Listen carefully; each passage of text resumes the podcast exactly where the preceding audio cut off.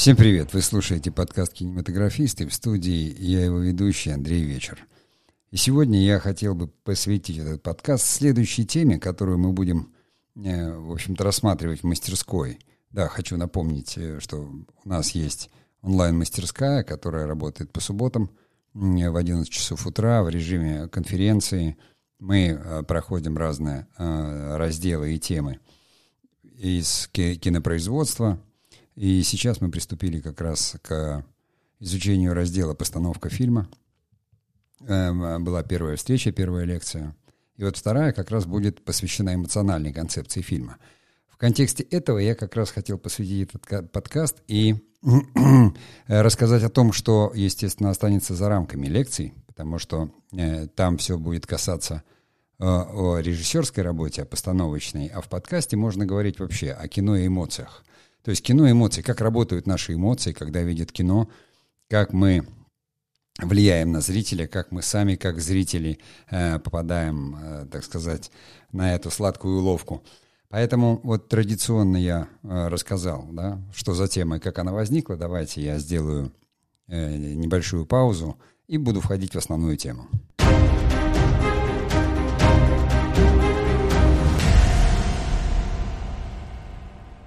Ну, здесь, наверное, э, нужно прежде всего сказать, да, э, как вообще работают эмоции. Ну, то есть человек – существо эмоциональное, но надо сказать, что эмоции – это, в общем-то, это химические реакции на уровне мозга. То есть у нас есть лимбическая система, да, которая, она появилась там следом за, за рептильным мозгом, который был первичен. В ней происходят разные процессы, то есть мозг обрабатывает входящую информацию – и реагирует на это выбросом э, неких каких-то химических веществ, да, нейромедиаторов, грубо говоря. Ну, то есть это наверняка там все знают. Мы это воспринимаем, как говорится, на наше состояние, понимаете, вы возбудились, у вас поднялось давление. То есть вся эта система бей-беги, она работает. И есть еще один нюанс такой, э, небольшой, но очень важный, что мозг, он не различает. Вот то, что он воспринимает через глаза и уши, для него все реальность. Поэтому это абсолютно точно, что когда мы смотрим кино, мы в это верим. Вот, то есть на уровне разума, скажем так, уже э, неокортекса, то есть высшей такой формы, да, ПФК, мы понимаем, что вот мы сидим в кинотеатре, там едим попкорн, но наша эмоциональная система вовлекается абсолютно полностью. Именно на этом, в общем-то, и основана вся магия таких исполнительских искусств, да, которые появились с искусством давным-давно, будь то танец, пение или театр, или кинематограф, невзирая на то, что э, кинематограф такая техническая вещь, с одной стороны, а с другой, недаром же говорят, кино похожее на жизнь. То есть мы, когда снимаем кино, мы пытаемся передать реальность, даже если мы снимаем фантастику, самое главное, зачем мы следим, это за тем, чтобы это все выглядело по-настоящему, как в жизни. То есть даже если актеры играют укрупненно и жанр комедия, все равно уровень фальши, он фактически по Станиславскому – здесь. То есть, если сюжет фальшив, мы не верим. Э, если то, что происходит на экране, там звук отстает от видео, мы не верим. То есть и э, мозг, на самом деле, наш сам мозг, он сверяет, верить или не верить. Но если зрелище увлекает, если зрелище втягивает вас, э, то абсолютно, как говорится, вы забываете, зритель забывается. И э, ему зрелище нравится, оно откликается в нем эмоционально, оно откликается в нем эстетически и еще каким-то образом. То есть он начинает сопереживать. А что такое сопереживание? Ну да, переживание – это и есть эмоции. Поэтому у кино э, мало кто ходит смотреть в кино. Конечно, есть учебные фильмы, да, какие-то там научные, где... Но научные, они, как правило, все равно относятся к популярным жанрам. Потому что мало кто смотрит э, просто там кино из-за того, чтобы оттуда почерпнуть какую-то информацию. Это же там не туториал на YouTube, да, руководство. То есть если фильм, конечно, снят как руководство, что-то за этим, но тем не менее, вот даже раньше снимали э, какие-то фильмы такие вот документальные, там, как вести себя во время, там, я не знаю, пожара, да, инструкция. Почему было кино? Потому что там действовал персонаж – который все это показывал, рассказывали о том, какова угроза, то есть все равно действовали на эмоции.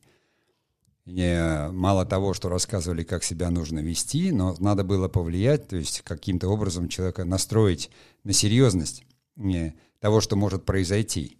Но потом все равно обязательно еще и отрепетировать, потому что просто посмотреть мало, надо, как говорится, пройти ногами. Поэтому у кино чисто эмоциональное действие, эмоциональное влияние на человека. Еще раз напомню, что мозг, он не отличает действительность от недействительности, он погружается в нее, и она нас захватывает.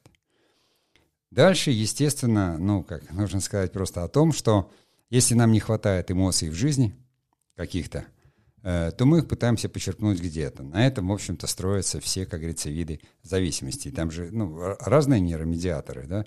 Нейромедиатор, который э, побуждает человека к жизни, это дофамин. Это тоже, мне кажется, сейчас уже все знают, об этом очень много говорят. Вот, поэтому он э, совершенно спокойно выделяется даже на какие-то мечты. Когда мы мечтаем, мы пытаемся выдать мечту за цель, мозг говорит, о, мне это нравится, на тебе, как говорится, гормонов, реализуй. В кино та же самая история, когда мы видим историю, которая жизнеутверждающая, для нас приятная или развлекает нас каким-то образом, мы точно так же получаем дофамин. Дальше мы вовлекаемся в историю, и если она заканчивается хорошо, а мы ассоциировали себя с героем, то мы, в общем-то, получаем и все остальные гормоны, там, э, в конце концов, э, аплодируя герою, мы аплодируем сами себе, и таким образом, в общем-то, даже серотонин там выделяется.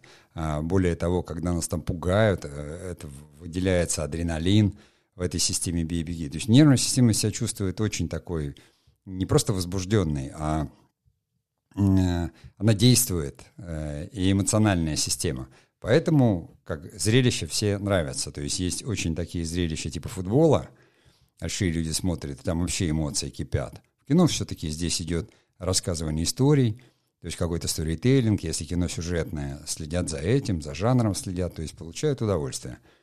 Но, э, тем не менее, э, эмоции работают, и они работают в положительную сторону. То есть, если кино не нравится или оно скучное, вы расстраиваетесь, просто уходите, говорите потерянное время. Если оно нравится, э, то вы вспоминаете и пытаетесь к этому вернуться – и таким образом, естественно, э, формируется такая зависимость примерно из того же рода, как а, зависимость от сахара или, там, не знаю, от каких-то, ну, там, от алкоголя, принцип зависимости, игромания, к примеру, зависимость там, от компьютерных игр. Все зависимости строятся на одном э, и том же, на вознаграждении, на быстром вознаграждении. Вот у тебя плохое настроение, ты купил билет, пошел в кино – на комедию, она тебя развеселила, и тебе хорошо. Конечно, это не, не столь э, вредно для здоровья. В случае с кинотеатром. Ну, полтора часа вы посмотрели кино, у вас поднялось настроение. Что в этом плохого? Это не так опасно, как, допустим, наркотики, алкоголь или э, игровая зависимость, там, пойти в казино деньги проиграть. Поэтому это не относится к каким-то там запрещенным более того, наоборот, зрелища разрешены, потому что э, в наше время э, это все э, говорит об экономике впечатлений. Об этом я делал отдельный подкаст «Экономика впечатлений». Ну вот во второй части я снова вернусь, чтобы напомнить тем, кто, допустим, нас слушает впервые.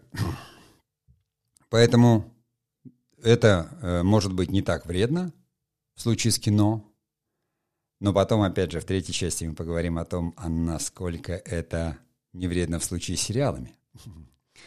Ну, давайте, в общем-то, я просто могу еще раз повторить, что э, наша эмоциональная система, да, она основывается от нашей лимбической системы, она реагирует на жизнь, и кино похоже на жизнь, она реагирует на кино как на жизнь. Все, что там происходит, мы помним, что мы находимся в безопасности, но тем не менее герой, которого мы сопереживаем – он проходит через какие-то перипетии, и мы, сопереживая э, ему, проживаем то же самое, сопереживаем. Ну и более того, получаем какой-то, скажем, эмоциональный опыт. Это тоже важно. Или там эстетический опыт. Поэтому, с одной стороны, здесь, как говорится, польза очевидна. Вот. И тем, кто делает кино, им нужно знать и понимать, что мы влияем непосредственно, как говорится, на эмоциональную систему, и там хорошие сценаристы или режиссеры, звукорежиссеры, они это знают. Потому что все влияет там через внешние рецепторы, через э, глаза и уши. Собственно, у кино там нет тактильных ощущений, да, нет осязания. Глаза и уши, аудиовизуальное произведение. Ну ладно, давайте я сделаю паузу, и мы продолжим.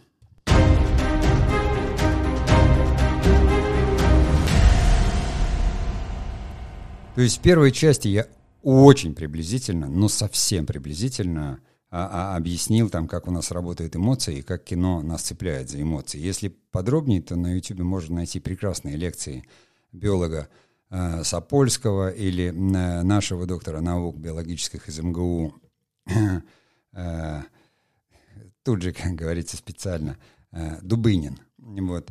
Э, очень хорошие лекции. Это биологи, нейрофизиологи, они объясняют, как устроен наш мозг. То есть я считаю, что профессионалам это необходимо знать. Необходимо знать, потому что даже сам Константин Сергеевич Станиславский, как говорится, водил дружбу с нашим физиологом Павловым, изучая именно тот изучал нервную систему человека, а Станиславский создавал свою систему. Потом Топорков, уже ученик Станиславского, э, э, дружил с Симоновым, с нашим нейрофизиологом, уже у его учеников даже. Я учился в какой-то там лаборатории творческой. Вот, а сейчас э, совершенно, как говорится, очевидно, там я сам занимался и продолжаю заниматься такой методикой, как нейродрама, именно основанной на том, что э, все, вся драма обусловлена именно нашей высшей нервной деятельностью и э, нашим мозгом.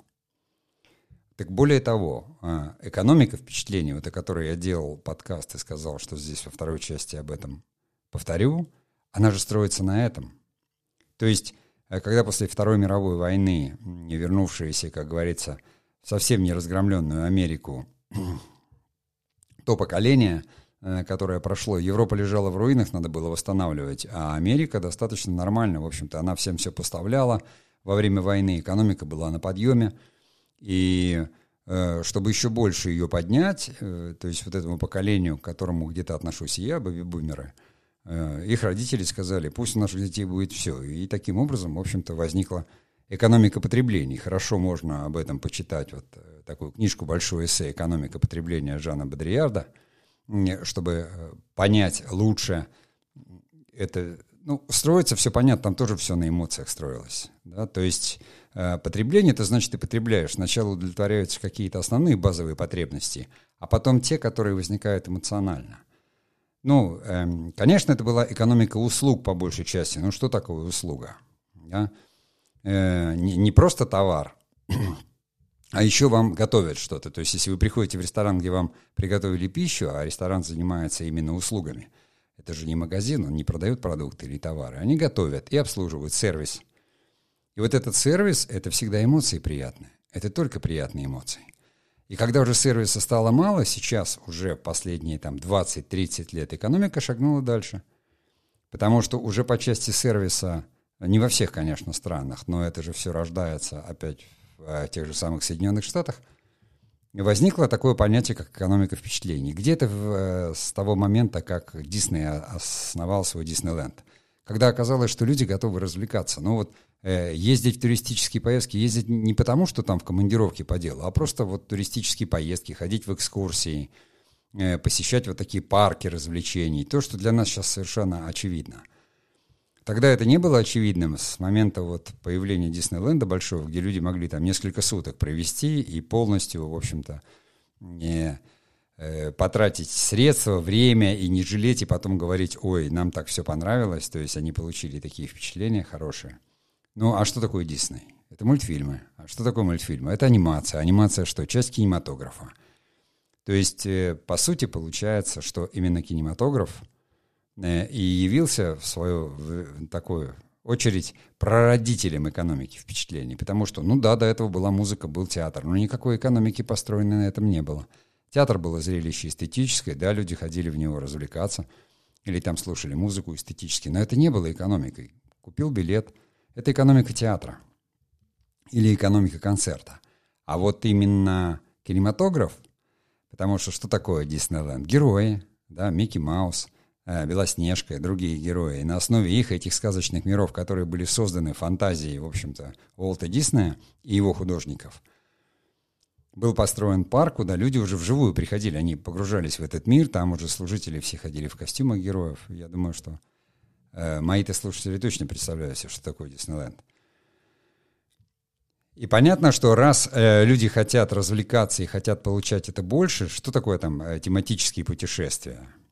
когда, не знаю, «Игра престолов» снимается, а потом увеличивается трафик туристический, понимаете, и в Исландию, где снимали там всю часть про Северную стену, и э, в Хорватию, значит, где, где снимали вот этот город там, и все знают, что здесь вот был... Слушайте, это, это то же самое. Оно как работает экскурсоводы? Они рассказывают истории.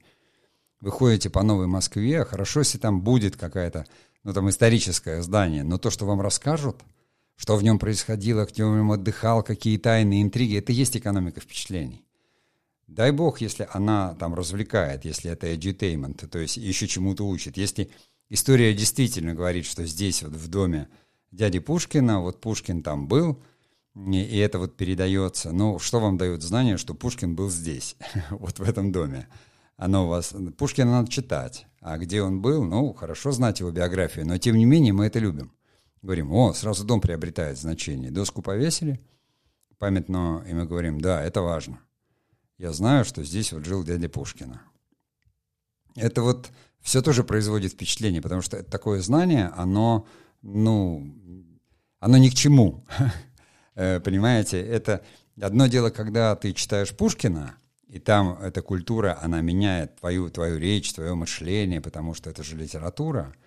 А другое дело, можно повесить доску, что здесь, каких в нашей стране очень много, там, большевик такой-то в таком-то году произнес пламенную речь. И что вам это дает? Ну, ничего вам это дает. Ничего не дает. Может быть, если бы вы прочитали там речь этого большевика или прослушали, она бы на вас повлияла. А так но это все равно относится все именно э, к впечатлениям.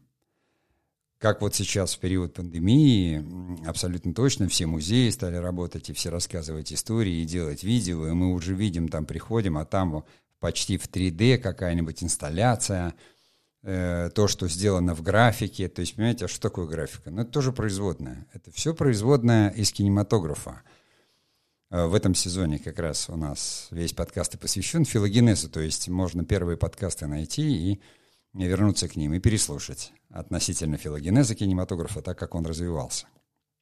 То есть мы с вами, те, кто делают кино, как говорится, стоят у истоков и за все ответственны. Потому что, конечно, это превращается в экономику не потому, что мы алчные, а потому что это действительно экономика, это продается. Стоимость экономики впечатлений, э, там, на 60-70% выше, чем стоимость какого-то сырья. А потом что у нас является сырьем? У нас сырьем является фантазия. Фантазия, творчество. Понимаете, и то творчество рассматривается как услуга скорее. То есть, когда придумывается идея, а потом сценарист, режиссер, там, продюсеры да, ее реализуют через актеров, вот если кино. Это услуга в данном случае. Э, мы участвуем в производстве, это называется производство, производим услугу, мы создаем фильм, который является продуктом. Вот и все. То есть в авторском кино по большей части это не продукт, а именно э, какое-то авторское произведение, высказывание, там важен нарратив автора, и то новое, что он увидел, открыл. Это относится к искусству, потому что в искусстве нет продуктов. Там создается что-то новое, там есть творчество, но тем не менее это, знаете, что называется, может и не зайти, могут и не понять, а понять только через тысячу лет. Поэтому какой же это продукт? Понимаете, как вот Э, рисовал, Ван Гог рисовал, а никто его картины не покупал.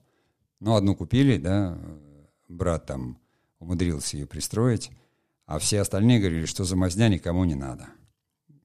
И поэтому, или там Сезанн пытался вот продавать свои картины, ему говорит, ну, слишком много яблок, отрежьте мне четвертинку картины. Это как реальный случай. Сезанн говорит, как я вам отрежу, это вот это целая картина. Нет, конечно, и все. Ушел, и жена говорит, а я отрежу. Отрезала четверть картины, отдала человеку, тот радостно ушел, говорит, я на кухне повешу.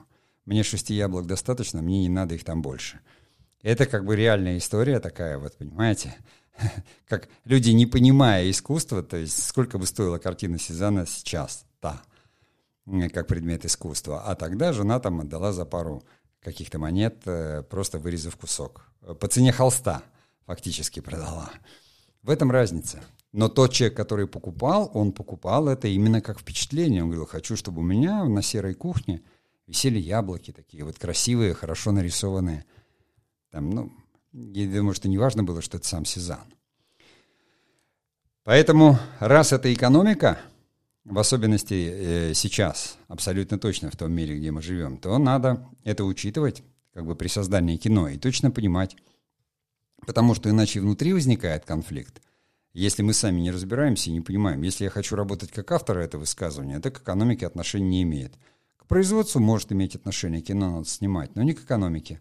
Поэтому авторское кино, в общем-то, снимается на гранты, на какие-то специально выделенные деньги, потому что об искусстве в основном печется государство, как о своей репутации, как о том, чтобы это, потому что искусство — это духовное развитие, без него все чахнет.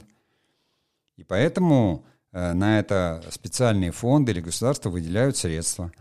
А экономика впечатлений, кинематограф, который развлекает, это уже удел там, предпринимателей, интерпренеров, продюсеров, как сейчас говорят.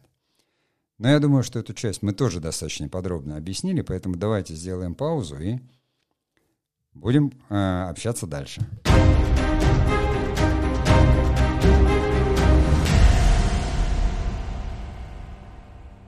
Во второй части я вкратце, вкратце э, напомнил вам об экономике впечатлений, но два или три выпуска назад был большой подкаст об экономике впечатлений, можете, как переслушать.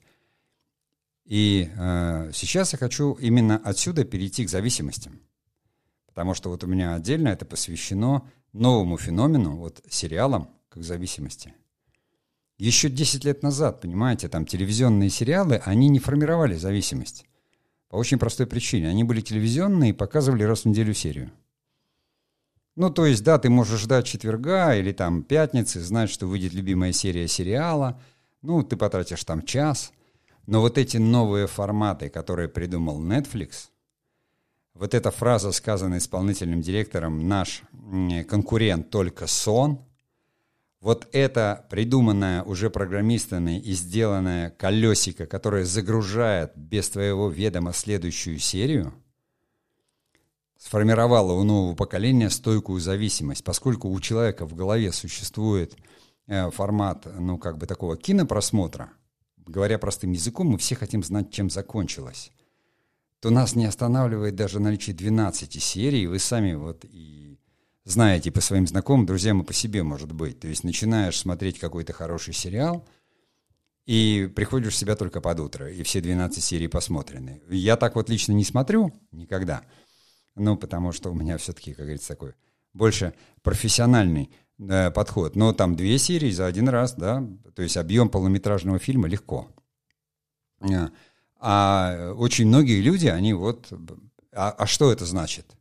То есть человек, которому идти на работу, и он ночь смотрел сериал, а не спал, значит, ну, это перевозбуждение же, правильно? Даже если ему мозг выделял там дофамин, и он это все переживал, он же все равно будет вымотан. У него все равно э, Э, следующий день, как говорится, не особо задастся. А если он еще с попкорном или с бутербродами или с пивом это все смотрел, то сами понимаете, не. Тот же самый футбол, он же тоже имеет ограничения. Игроки устают. Есть люди, которые, ну, человек не будет смотреть там подряд, не знаю, 8 футбольных матчей, даже если чемпионат, ну, выдохнется, кричать, сопереживать. А в кино человек вот сел, да еще с там с а, каким-нибудь планшетом, и все. И очнулся только потому, что вот Э, когда уже под утро там на работу идти, если очнулся. Или же наоборот, понимаете, тянут и тянут и тянут, чтобы ты вернулся снова. И здесь это прямая не только зависимость, но и экономика, потому что стриминговые платформы, они стремятся получить нас как подписчиков к себе. Они говорят, приходите, они выкладывают там вам две серии или три сразу, а потом говорят, давайте. И потом еще две, еще, чтобы вы возвращались снова и снова. А пока посмотрите это, это, это – даже, ну как, и называются, соответственно, там, гипермаркет развлечений, вот называется один стриминговый сервис наш. Развлечений, понимаете? А что такое развлечение? Это впечатление. Э, поэтому никто, в общем-то, не прячется, не скрывается, говорит, а что мы плохого делаем? Пусть люди развлекаются. И вопрос не в том, что с вас просят деньги а, за подписку. Вопрос в том, что э, идет битва за огромное количество контента. Задача, чтобы вы не уходили. Как вот сказал директор Netflix, чтобы не спали, так и здесь. А смотрели, смотрели, смотрели. Организм же не может бесконечно, а истории все э, такие э, динамичные или какие-то очень э, эмоциональные. Вы понимаете, что ваш мозг на это реагирует как на жизнь и выдает все время бесконечные порции дофамина. То есть вам надо его все больше и больше, все больше и больше. Это и есть зависимость. И вот уже рука сама тянется вечером скорее там вернуться и включить там любимый сериал. И посмотреть, что это. А что за этот час, даже час, а не два, можно было бы сделать в жизни? Почему не почитать книжку? Да, почему не пообщаться с друзьями? И много почему, которые я адресую. Дальше можно слушать доктора Курпатова, Андрея, который об этом много говорит.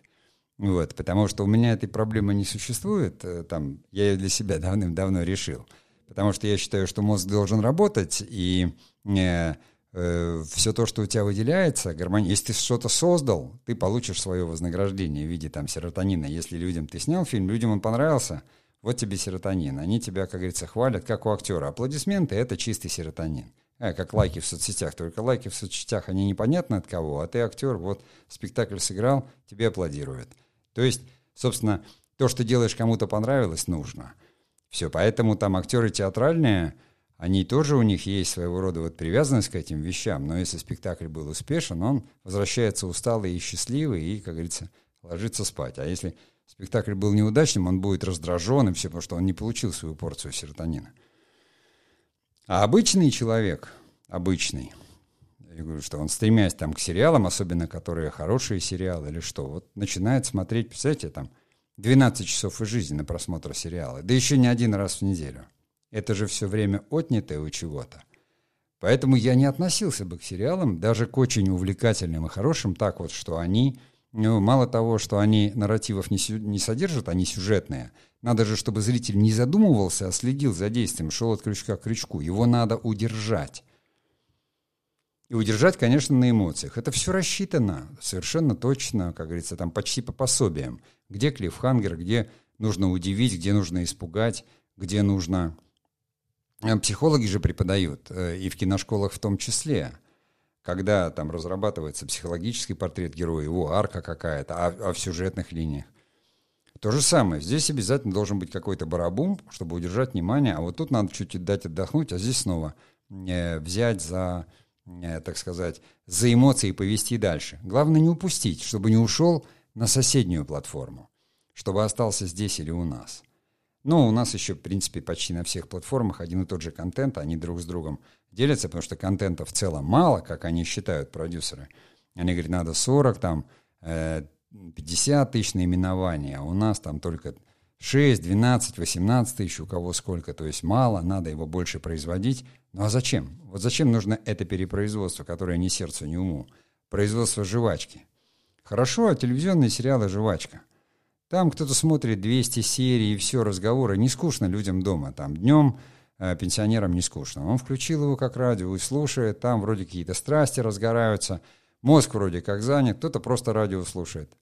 Вот, а, а кто-то там телевизор слушает с большим интересом слушают какие-то передачи, которые якобы содержат какую-то пользу, но тоже к экономике относятся впечатления, потому что всякие там э, веселые кухни, понимаете, готовка, якобы польза, но на самом-то деле никакой пользы в этом нет. Зачем вам нужно знать там 3000 способов закатки огурцов?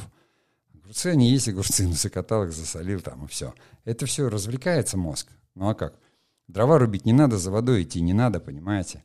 Пахать особо не надо еда в холодильнике. А куда время-то девать? Развлекаться. Поэтому сериалы в этом плане номер один. Ничто у вас так не отнимет.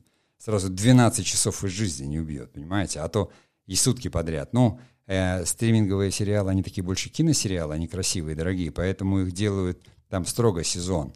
8, 9, 10 серий. Вот так вот, допустим, даже по 5 минут, чтобы за один раз можно было съесть. Ну, в общем, длина ночи.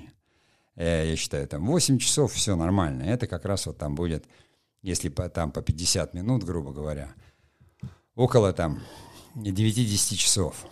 Чтобы человек мог там за два раза посмотреть или как-то.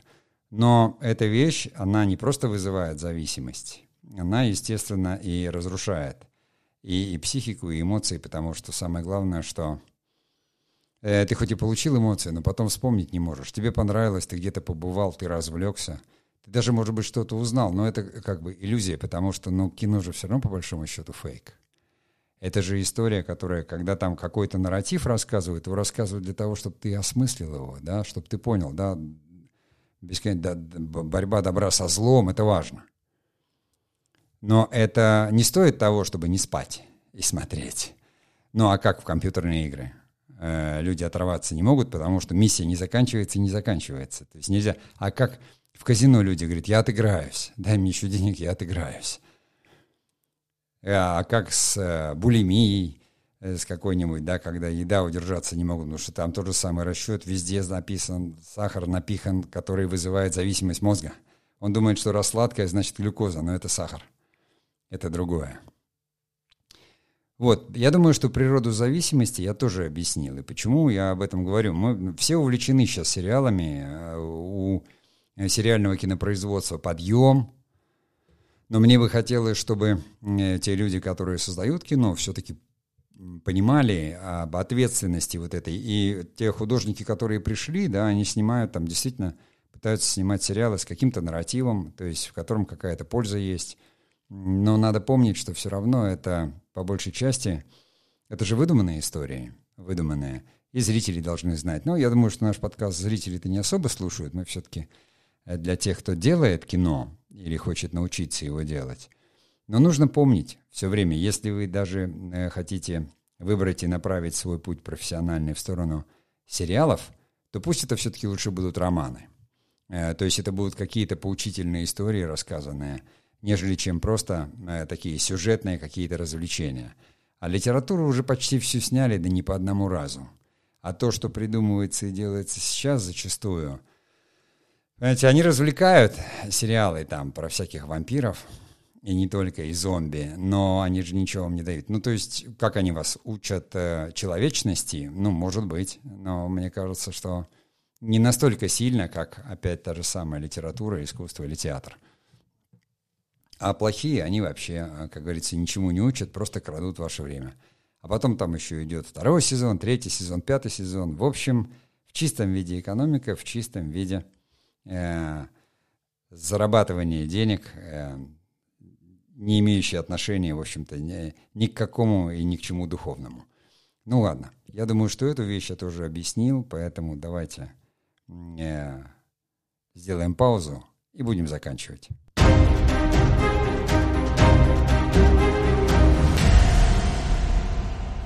Все равно, как бы там ни было, я должен все-таки резюмировать, для чего нужен был такой подкаст, тем паче этот подкаст только в аудио-варианте выходит, у него нет видео-варианта, потому что, еще раз напоминаю, я его большей частью адресую тем людям, которые так или иначе являются нашими подписчиками, слушателями и э, посетителями там, мастерской – что э, все равно ответственность художника, ответственность автора, она существует. Если вы будете строить э, свою, как говорится, работу, свой проект и развить его только на том, что вы будете учитывать только экономику и только эмоции одни, то у вас выйдет э, такой очень моторный продукт, да, какой-то очень формальный.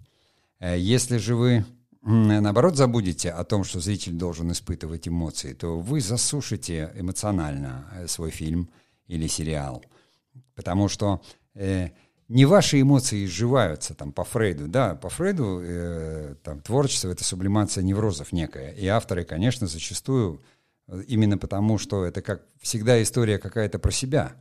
То есть ты берешь это из себя. Может, с тобой даже такого не происходило, но тем не менее другого-то опыта у тебя нет, кроме того, который ты пережил сам или, э, допустим, видел, что это было там с другими людьми, но можешь как-то адаптировать на себя, потому что все равно кино — искусство сопереживания, так же, как и театр. Вот. Э, включается человек в историю, то есть сюжетом увлек ты его, он будет сопереживать герою, следить за драматургией, понимая, как там герой меняется или переживает.